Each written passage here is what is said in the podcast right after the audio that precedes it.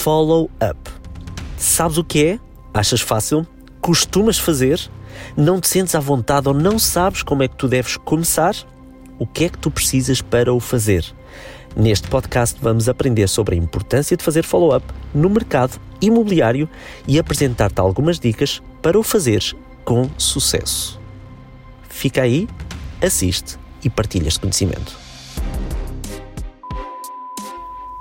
Este podcast é o patrocínio de Imo 360. O Imo 360 é um CRM imobiliário que utiliza as melhores ferramentas do mercado, como a integração de inteligência artificial, relatórios com Power BI e muito mais.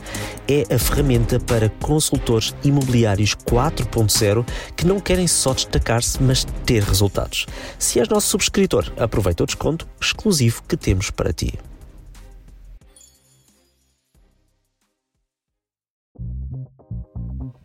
Bem-vindo a mais um episódio do nosso podcast dedicado ao mercado imobiliário e à partilha de conhecimento das melhores metodologias para os consultores imobiliários 4.0.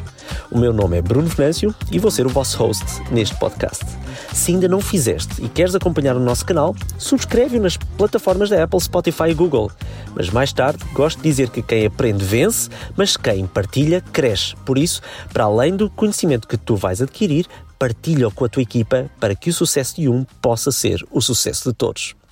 Vamos ao episódio. Sabemos que fazer follow-ups não é propriamente, se calhar, a atividade mais agradável. Também não é a atividade que muitos se sentem à vontade para o fazer. Uns sentem-se reservados, uns sentem-se até envergonhados na abordagem e outros não têm a capacidade, se calhar, de perceber que pontos devem mexer para conseguir uh, fazer um follow-up. Neste caso, os follow-ups devem ser sempre considerados como uma atividade fundamental no mercado imobiliário. É importante nós percebermos o ponto de situação do negócio, é importante nós percebermos a vontade do cliente ao momento posterior a um contacto, mas também é importante nós conhecermos em que ponto é que eu devo criar um estímulo a seguir e uma ação em função da informação que me é dada nesse follow-up. Por isso, os follow-up são obrigatórios, devem de ser feitos em todas as atividades e, neste caso em concreto, no ramo imobiliário. Agora, se tu não sabes como fazer, vamos ter aqui algumas dicas para ti e gostaria de partilhar contigo cinco pontos, cinco etapas para seguir uh, leads frias no imobiliário. Então, primeiro, personaliza a tua abordagem. A primeira etapa para uma boa sequência é personalizar a tua abordagem. Como? Trata a pessoa pelo seu nome, adequa a mensagem até ao trato ao que tu percebes que é importante para o cliente para criares a relação com ele, para que ele se sinta à vontade para partilhar informação contigo. Portanto, aborda-o de forma personalizada. Isto quer dizer que tu nesta etapa tu já deves ter conseguido identificar previamente como é que esta esta lead, este contacto gosta de ser contactado. Ora, se tu vais lhe pedir informações posteriores, tem de haver algo que vos una. A abordagem é uma delas. Segundo, ser pontual.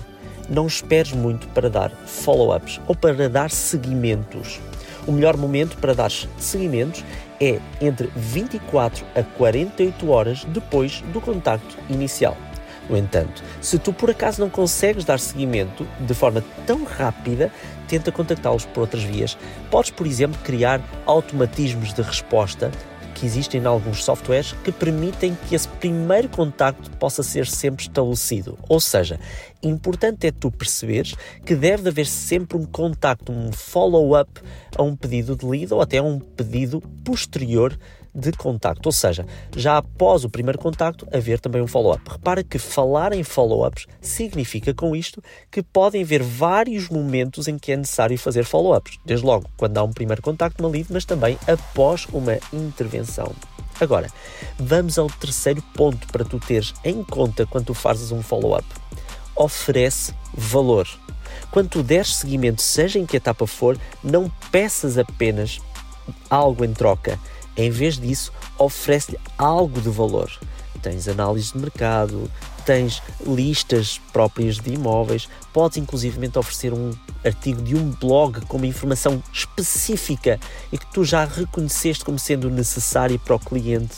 Agora, percebe o seguinte: para que alguém te possa dar um follow-up e uma resposta a um pedido de follow-up, tu tens necessariamente de entregar valor. Não vale apenas entrar em contato com ele e dizeres: Olha, gostaria de saber qual é que é o resultado. Não funciona neste mercado que nós temos atualmente. É importante passar valor. Quarto ponto: ser persistente.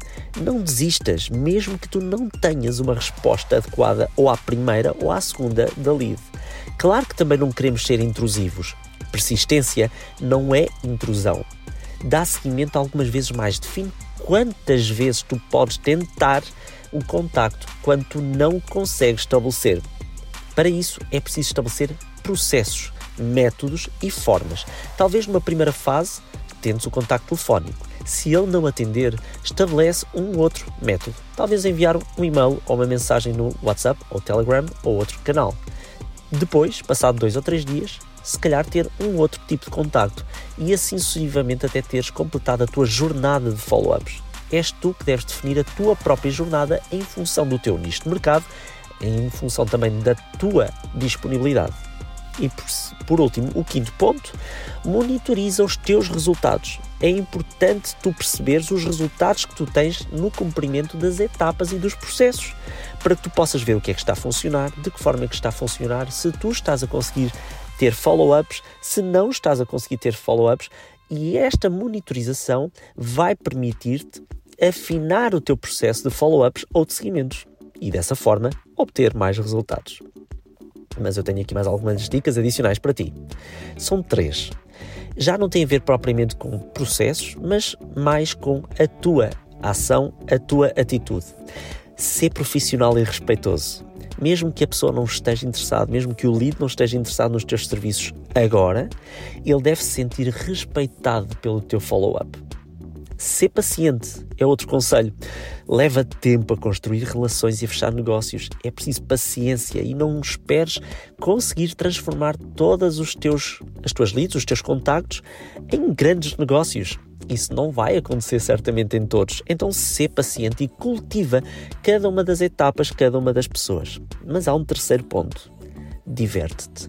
Este é um processo que requer conhecer pessoas, que implica conhecer pessoas. Então, seguir leads, seguir follow-ups, fazer follow-ups, pode ser um desafio para muita gente, mas também é uma oportunidade que tu tens de conhecer novas pessoas e aprender sobre as suas necessidades. E se tu gostares deste processo, tu vais ser mais propenso a ter sucesso. É isso mesmo, se tu gostares do processo, tu serás mais propenso a ter sucesso. Então, alguns passos adicionais. Gostava de partilhar contigo alguns passos mais abstratos sobre follow-ups, de como abordar leads frios, neste caso, as leads. Primeiro, personalização é fundamental. Ou seja, como eu te disse, aborda o facto de poder ser personalizado. Estas dicas que te dei, a monitorização, oferecer valor, fazem parte de todo um pacote. Daí o processo de seguimento não ser um processo simples. Então, algumas dicas que eu te deixo. Estabelece um processo. Define como é que será o teu processo de follow-up que tu irás implementar em todos os teus processos. Define também como é que tu irás abordar, como nós falámos, como é que tu irás catalogar. Para isso, vou-te dar uma, algumas dicas. Cria etiquetas, tags, ou seja, ao indicares um cliente ou registares no teu CRM um cliente, coloca uma tag, um, uma etiqueta para que tu percebas o perfil que tu tens à tua frente. Outro, classifica bem, ou seja, quando tu falas com ele, não fales apenas por falar, mas tenta retirar informação que te possa ser útil no processo de negociação, no primeiro contacto com a lead e, claro, no processo que tu vais fazer mais à frente de follow-ups. E por fim, volto a referir, é importante tu analisares os dados que tu tens.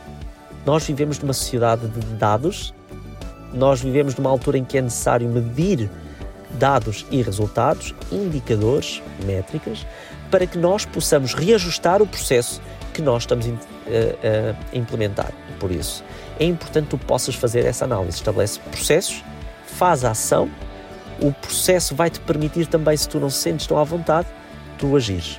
e depois de agir, monitoriza os resultados. Estas são algumas dicas e algumas orientações úteis para quem tem que fazer follow-ups, seja a contactos, a leads que acabam de chegar, mas seja também em contactos posteriores ao primeiro contacto. Obrigado e até a um próximo podcast.